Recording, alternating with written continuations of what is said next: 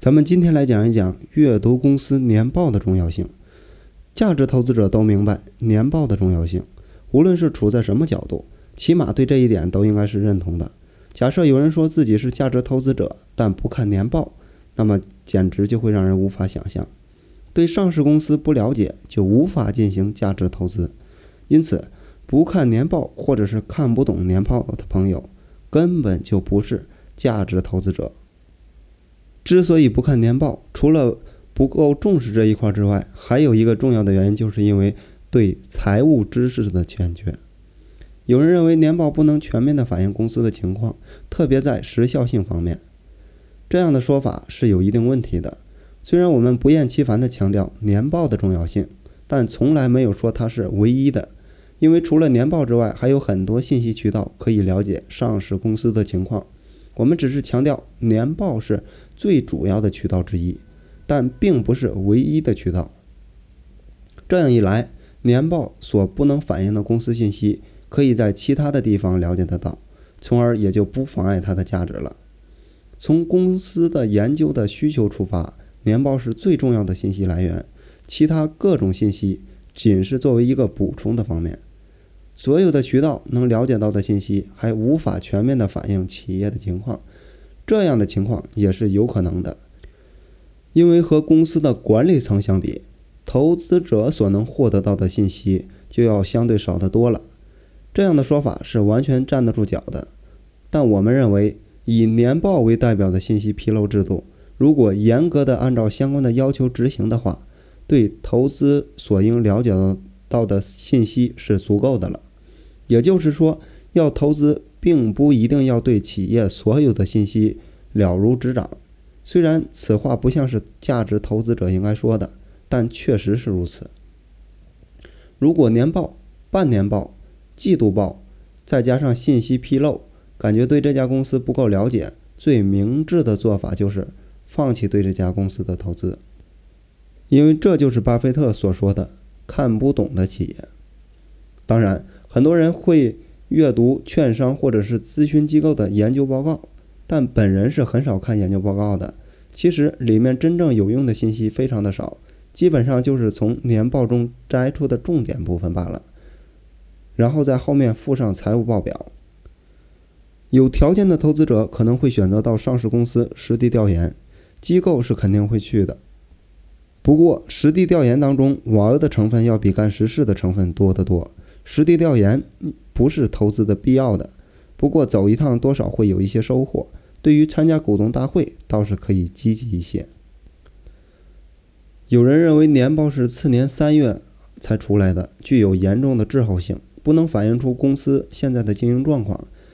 这样的说法从时间上是对的，但我们更倾向于认为年报的滞后性是其性质所决定的，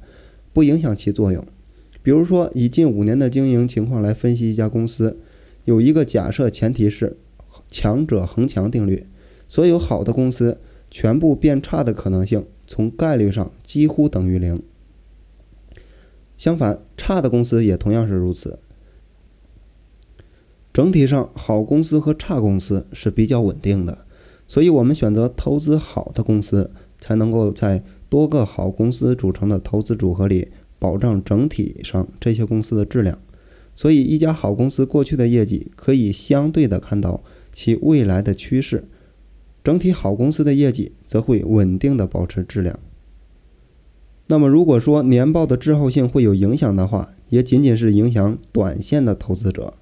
但这类的投资者几乎不看年报，所以也就无所谓了。而对于长期价值投资者来说，三五个月的短期之后不会影响到对一家公司的基本的分析判断。一家经营十年的好公司不会在三个月、五个月之内就会变坏，这样的认识肯定是有其合理性的。比如说，一个认识十年的好朋友，大家都认为他是一个好人，所以他不会在几个月之内马上就变成坏人。人都不会变得那么快。更别说一家成熟的上市公司了。有没有个别变得这么快的公司呢？可能会有，但从整体上来看，这种可能性几乎就等于零了。咱们想一想，十家成熟而且业绩稳定的上市公司，在经济大环境没有变化的情况下，一年之内集体都出现重大亏损，你认为这可能吗？所以我们在确定了年报的重要性之后，接下来就要看一看怎么去读年报了。一般情况下，年报所披露的内容基本相同，因为格式当中有详细的规定。根据我国现行的年报披露要求，上市公司年报需要有公司的简介、业务数据摘要、股东情况介绍、股东大会简介、董事会报告、监事会报告、重要事项、财务会计报告等基本的部分组成。读年报就跟读书一样，不是每一处都需要细细的品味，而是要看重点部分。那些非重点的部分，咱们只需要粗略的读一读就可以了。而需要我们花精力重点读的部分，主要集中在几个方面：第一，业务的数据报告；第二，董事会的报告；第三，财务的报告。其中最最重要的还是董事会的报告。而业务数据报告主要是披露了上市公司在年度内的主要业务的经营情况。比如说，业务收入、净利润、每股净资产、每股经营活动产生的现金流等等。而董事会报告呢，则是向投资者陈述了报告期间内公司的经营状况、财务状况、投资情况等信息。财务报告则包含了审计报告以及资产的负债表、损益表、现金流量表三大会计报表的内容。通过这些信息，会将一家上市公司立体的呈现在投资者的面前。接下来就要凭借着分析能力对它进行诊断了。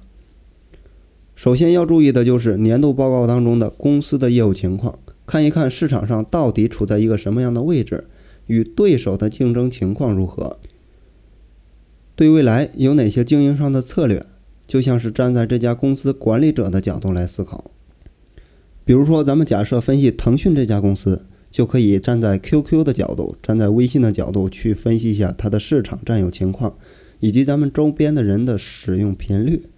在进行移动支付的时候，是使用支付宝支付还是微信支付？这些都可以侧面的反映到这个公司的整体的经营情况，从而来提高我们投资行为的正确的概率以及准确性的问题。